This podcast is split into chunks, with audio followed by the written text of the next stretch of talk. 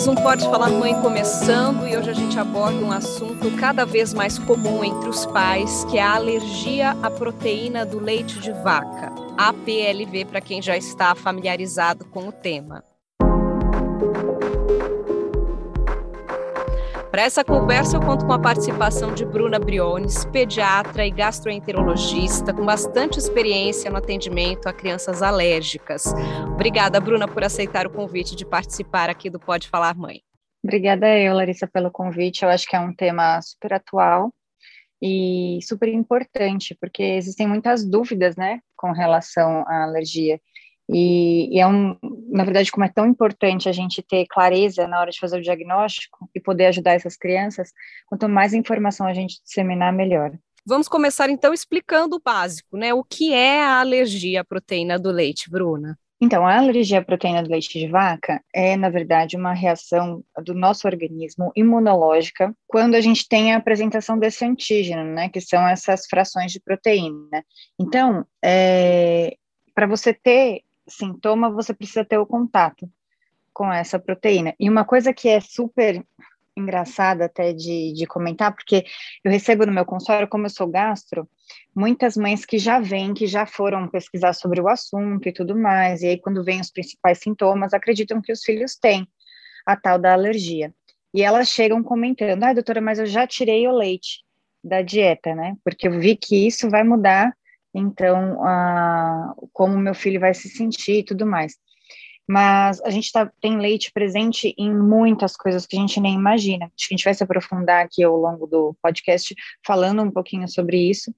Mas basicamente é isso. Então, não precisa ser o leite em si, mas quando a gente entra em contato com a proteína do leite, este intestino de quem é Uh, quem tem essa propensão à alergia, e aí é uma doença multifatorial, então ela não é só você, ah, você tem uma genética para isso, você vai ter a alergia, não necessariamente. Então, você precisa ter uma genética para isso, você precisa ter um ambiente para isso favorável. Isso vai, de, vai desde o intrauterino, então a gente tem que algumas coisas que acontecem é, aumentam a chance dessa criança que já está propensa a ter alergia a de fato é, expor essa alergia. Então não é assim, às vezes as mães falam, ah, meu Deus, eu vi que parto cesárea aumenta a chance, então porque eu tive parto cesárea, meu filho tem alergia? Na verdade, é uma série de coisas que vão somando, e ele já tinha essa propensão. Mas precisa existir essa causa genética também e é hereditária? É, precisa ter. Então, são todos os fatores em conjunto. A gente sabe, por exemplo, é, que se uma criança ela tem um irmão mais velho, ou a própria mãe teve alergia, porque hoje a gente já consegue fazer o diagnóstico mais ou menos conversando com a mãe, talvez ela não tenha tido o diagnóstico de, de mais nova, mas a gente consegue fechar. E aí, essa, essa criança ela tem uma tendência maior. Então, sim, a gente tem a base genética aí, mas mais do que isso, a epigenética, que é quando o ambiente diz para a gente como os nossos genes vão se expressar. E a gente tem a sensação de que é um tema novo. É porque a divulgação tem sido maior ou os casos de crianças alérgicas estão aumentando? É um pouco das duas coisas, na verdade. É, antigamente não se falava de alergia. E quando a gente trazia isso no consultório, parecia uma doença que a gente estava inventando. E hoje em dia se fala muito, a gente teve uma, assim, difusão de informação de tudo que é assunto. E aí esse também ficou em evidência, né? Mas sim, a gente tem uma, um aumento de incidência. Na verdade, isso vem já de um tempo, não é tão recente, por conta dos nossos hábitos alimentares. Aí entra de novo a história que a gente conversou do ambiente. Então, Hoje em dia a gente usa muito mais antibiótico do que antigamente. A gente, na verdade, a gente tem até cuidado, né, para não ficar usando antibiótico desnecessariamente. Come em fast food, a gente às vezes não tem alimentação tão adequada. Então, uma série de coisas que acabaram é, influenciando diretamente na nossa microbiota intestinal, que antigamente a gente chamava de flora intestinal, e não só nisso, né, como o nosso o gene vai se comportar. É, eu, eu sou gastropediatra, eu, eu estudo muito alimentação, tenho várias especializações em nutrição, enfim, nutrologia, então a gente adora um alimento, mas a gente sabe que, de fato, a nossa alimentação, como ela foi desde a barriga, desde quando a nossa mãe se alimentava e a gente estava lá dentro da barriga dela, até depois, né, e principalmente ali nos primeiros dois a quatro anos de vida do bebê, a gente tem como a gente vai se expressar ao longo da vida também.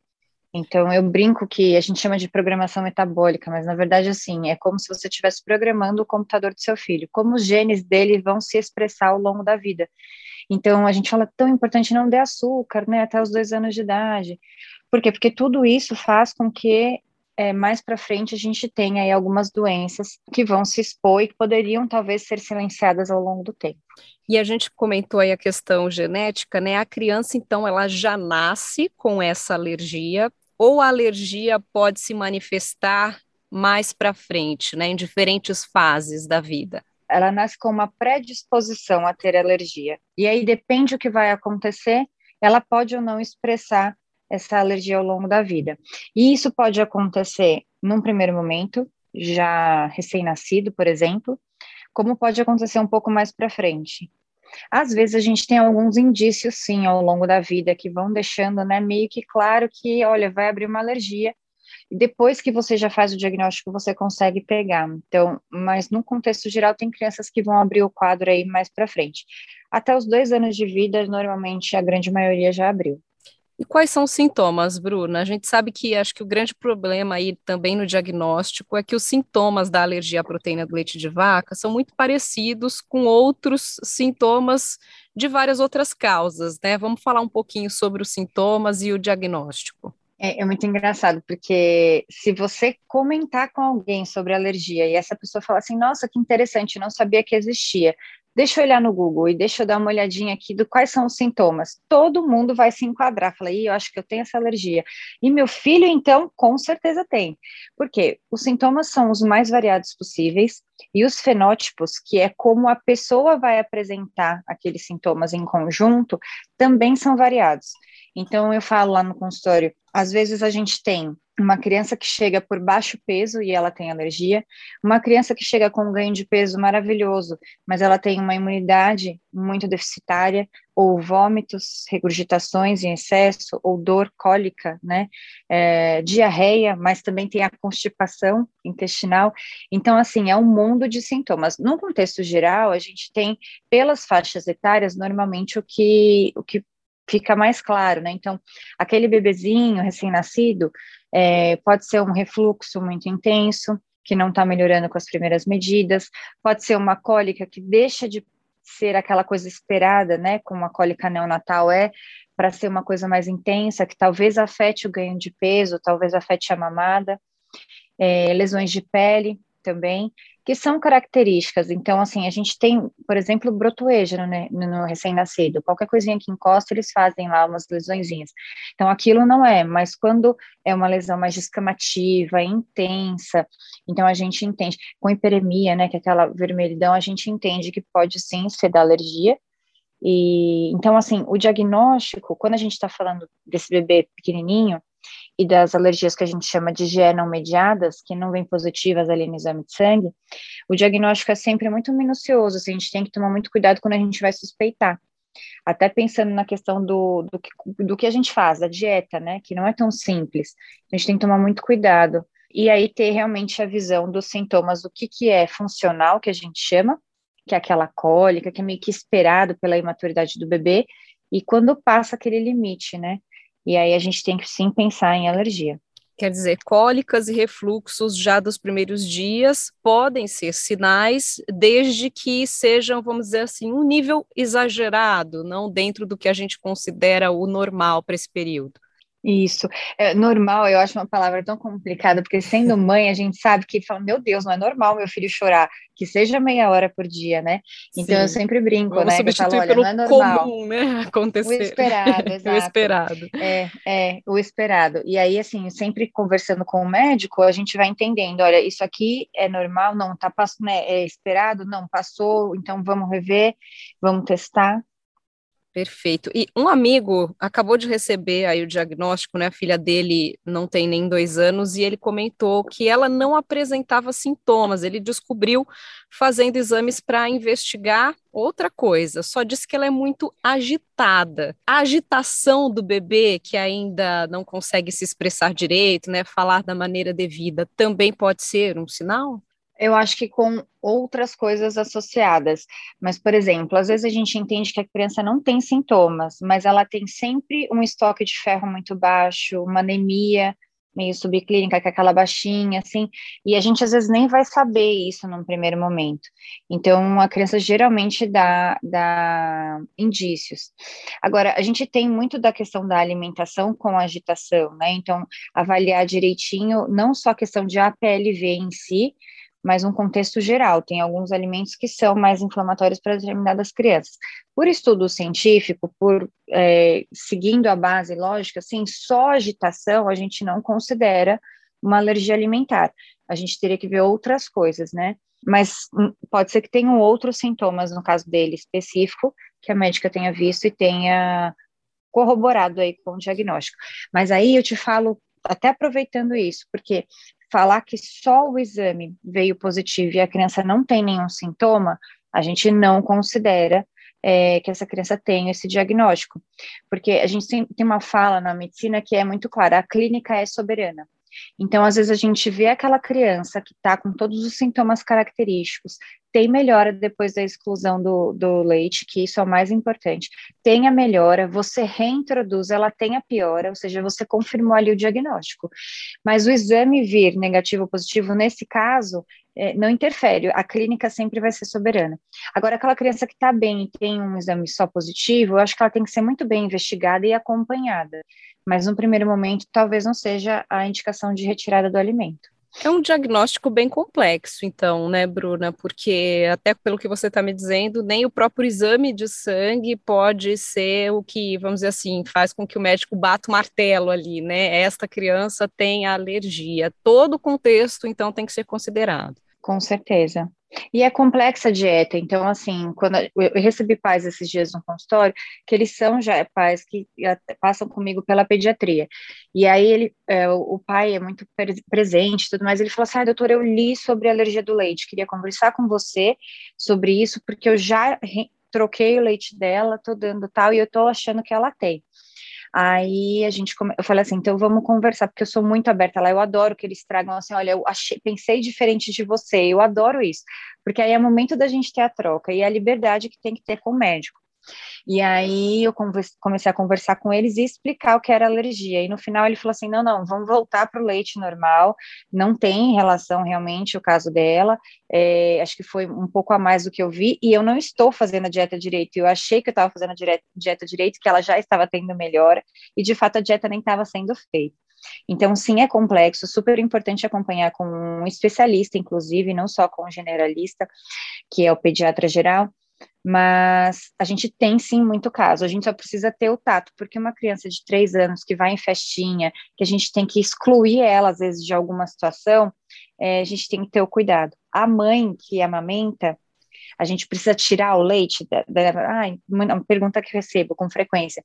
Estou amamentando meu filho e ele está com suspeita de alergia à proteína do leite de vaca. Eu tiro, eu suspendo a amamentação para ele entrar com uma fórmula específica? De maneira alguma. Então, a gente sabe que quem é amamentado ainda tem uma chance maior de cura. É, e aí a gente deixa essa amamentação fluir, só que a gente tira a proteína do leite da mãe. Mas por que a gente precisa ter tanta certeza né, desse diagnóstico ou da hipótese para a gente fazer isso?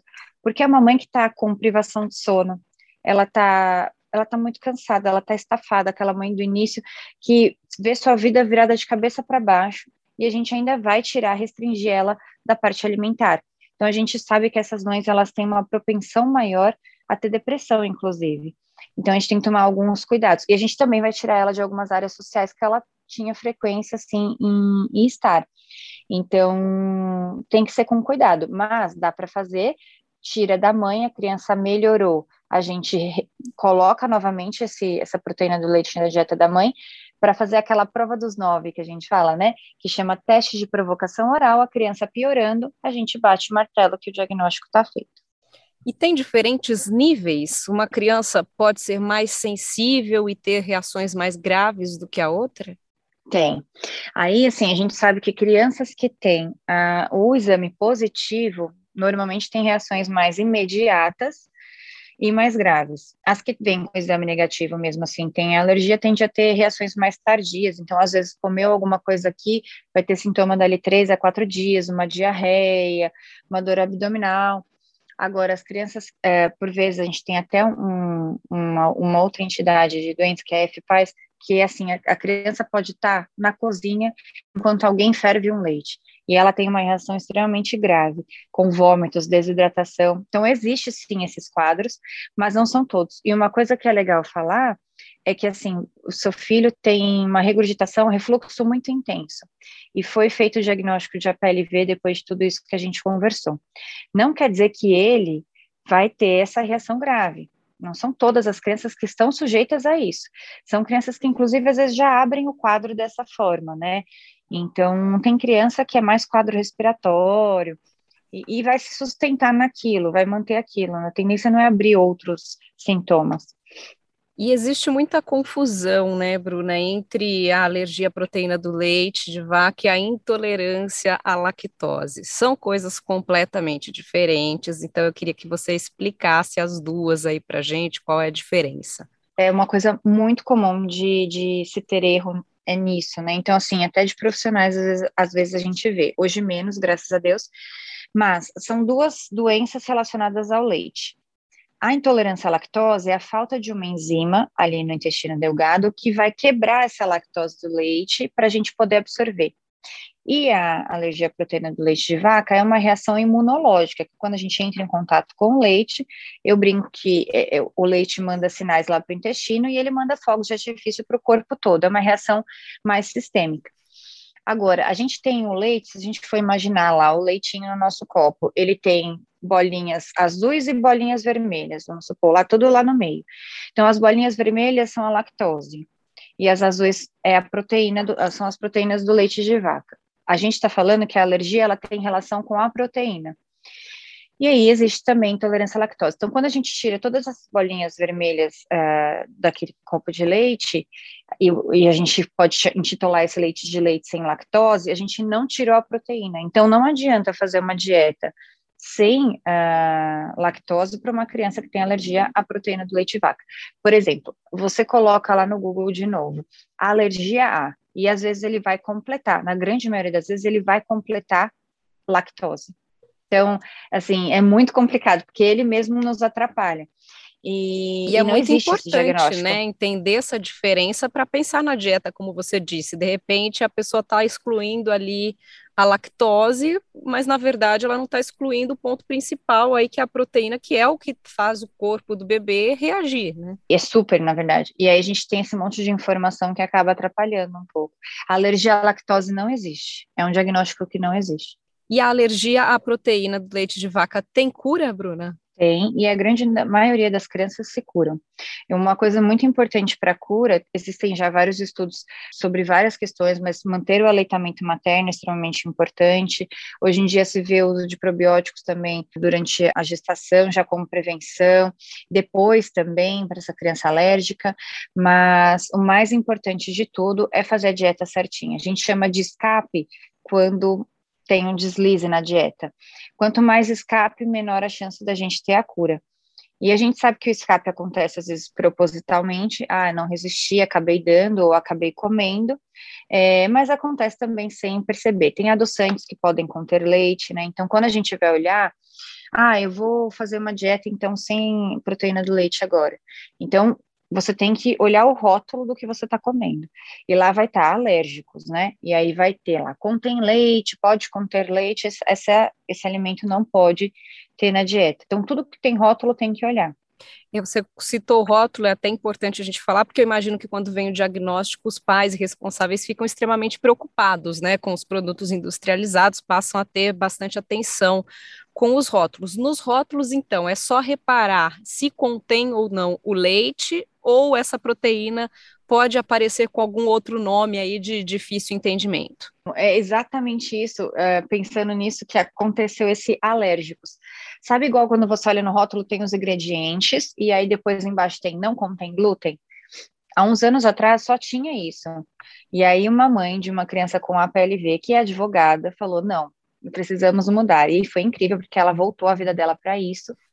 E ela conseguiu que a gente tenha no rótulo esse alérgicos, que é depois do não contém glúten, a gente tem, ou contém glúten, e a gente tem esse alérgicos. Nesse alérgicos vai estar escrito, contém soja, ovo, castanhas. Então, se está escrito isso, não está falando do leite, então não tem leite nem pode conter. Agora, se tiver escrito lá contém leite, então tem leite na composição, ou pode conter, pode ser que tenha na composição, pode ser que o maquinário que foi feito, aquele produto também faz outros, outros produtos com leite. Isso foi um, assim, uma, um avanço, né? E é a forma de se ver. E se isso não tiver no rótulo do que a pessoa está ingerindo, o ideal é que se ligue no saque para fazer essa confirmação. Perfeito. Ainda voltando um pouquinho aí na questão da cura, até para a gente deixar bem claro, essa cura não teria nenhuma relação, por exemplo, com o tratamento com medicamentos, nada disso, né? A cura estaria relacionada com a restrição num determinado período e depois, com o tempo, isso é introduzido aos poucos até que a criança, até que o organismo da criança aceite. Como que funciona essa cura aí? É isso mesmo, não tem um medicamento que vai é, a cura, né? O, o, o, acalmar aquilo, a gente pode usar coisas a nosso favor ali, mas não tem nenhuma medicação. o tratamento para alergia alimentar é a retirada do alérgeno, a retirada do alimento. E a gente refaz essa introdução quanto antes uh, para tentar ver se houve a cura e se tiver num primeiro momento é, reação, a gente vai tentando aí ao longo do tempo também. Diferente se o exame vier positivo, a gente vai dosando junto e vai entendendo se tem uma queda ali dos níveis séricos de IgE específica, né, para o alimento, aí a gente vai associando junto com a falta de sintomas também. E no começo da conversa, até você já citou né, a questão da mãe que já teve o bebê com esse tipo de alergia e que está esperando aí um segundo filho pode, claro, ter chances de enfrentar o mesmo problema de novo, já que a gente está falando dessa causa aí genética, hereditária. Como essa mãe deve agir? Porque acho que é importante ela também não restringir já tudo de cara aí logo que esse bebê nascer, né? É super legal sua pergunta, porque realmente isso acontece, isso passa na cabeça das mães, porque ela não quer, às vezes ela sofreu muito com o primeiro filho, ela não quer ter esse mesmo sofrimento com o segundo, mas é importante dizer que se a criança não vai ter alergia, e isso pode acontecer, é, se a gente restringe ela de um alimento, desde a gestação, por exemplo, essa criança, quando entrar em contato com esse alimento, e vai entrar, porque leite tem absolutamente tudo, ela tem uma maior propensão de ser alérgica. Então, ela já tem a maior propensão pelo irmão, pela genética, e também por essa questão. Então, a gente não exclui alimento aleatoriamente sem a hipótese diagnóstica. A gente exclui sabendo que existe uma possibilidade ou já sabendo que o diagnóstico é esse. Desde a gestação, a gente passa informação para o neném. Então, é, mães que têm cachorro, gato, mandam a informação desses bichinhos já da gestação. Quando a mãe ingere o alimento, ela já manda a informação e a criança vai criando uma certa, é, não vou dizer resistência, mas ela já vai entendendo aquele alérgeno. Se a gente corta, isso é um problema. E no caso dos bebês, tem a tal também da janela imunológica, né? Que é um período legal aí de você apresentar algumas coisas que podem provocar alergias, mas que é para o organismo da criança já entender aquilo não como uma ameaça, né? É, exatamente. A gente até está uh, ah, deixando de usar um pouco esse termo, ele veio, e aí a gente deixou de usar um pouco agora para dizer que, na verdade, o quanto antes se entrar com tudo, melhor. Às vezes a gente não vai conseguir em um mês apresentar tudo, porque é muita coisa, mas a gente não faz mais como fazíamos antigamente, que era ah, só com nove meses a gente entra com o ovo, né? Porque senão pode dar mais risco de alergia. Na verdade, é o contrário, entre o quanto antes com o ovo, porque se você postergar muito, existe maior risco. Para encerrar, Bruno, eu acho imprescindível a gente alertar para a importância de avisar todos que têm contato né, com crianças sobre essa alergia. Então, os pais ou responsáveis que têm uma criança alérgica, avisar na creche, na escola, parentes que cuidam dessa criança, Acho que a primeira coisa é acreditar no diagnóstico. Nós não vemos todas as doenças, né, que nós temos. A hipertensão, por exemplo, é uma doença que a gente não palpa, só que a gente sabe que ela tem um monte de risco. Então, às vezes a gente não acredita na alergia, simplesmente porque ela não existia, entre aspas, há, há alguns anos, e, e aí a gente acaba, se a gente está cuidando de alguma criança, um, um sobrinho, ah, não tem problema, só um pouquinho, só um pouquinho faz toda a diferença na vida dessa criança, inclusive para cura. Então, é muito importante a gente primeiro ter a consciência de que essa doença é real, causa impacto nas crianças, inclusive em, em, até em absorção óssea e tudo mais, pode dar fratura ao longo do tempo. Então, assim, a gente tem que ter muito cuidado com essas crianças, é, ter o respeito para com os pais também, né?